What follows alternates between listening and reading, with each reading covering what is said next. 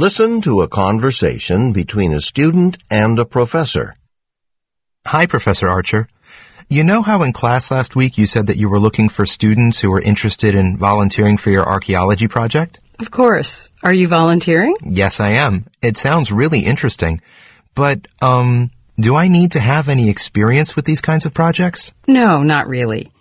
I assume that most students taking the introductory level class will have little or no experience with archaeological research, but that's okay. Oh, good.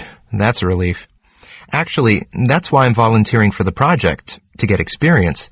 What kind of work is it? Well, as you know, we're studying the history of the campus this semester. This used to be an agricultural area, and we already know that where the main lecture hall now stands, there once were a farmhouse and barn that were erected in the late 1700s. We're excavating near the lecture hall to see what types of artifacts we find.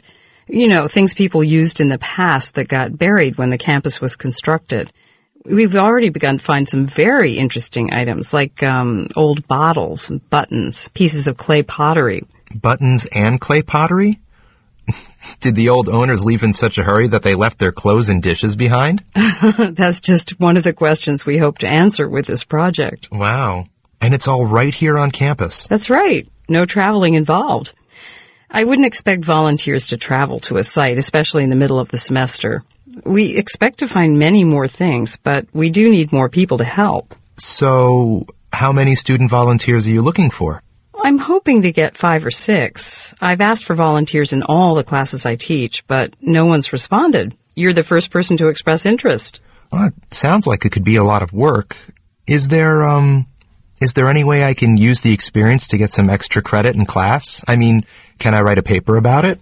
I think it'll depend on what type of work you do in the excavation, but I imagine we can arrange something. Well, actually, I've been considering offering extra credit for class because I've been having a tough time getting volunteers. Extra credit is always a good incentive for students. And how often would you want the volunteers to work? We're asking for three or four hours per week, depending on your schedule. A senior researcher, I, I think you know John Franklin, my assistant, is on site every day. Sure, I know John. By the way, will there be some sort of training? Yes, uh, I want to wait till Friday to see how many students volunteer. And then I'll schedule a training class next week at a time that's convenient for everyone. Okay, I'll wait to hear from you.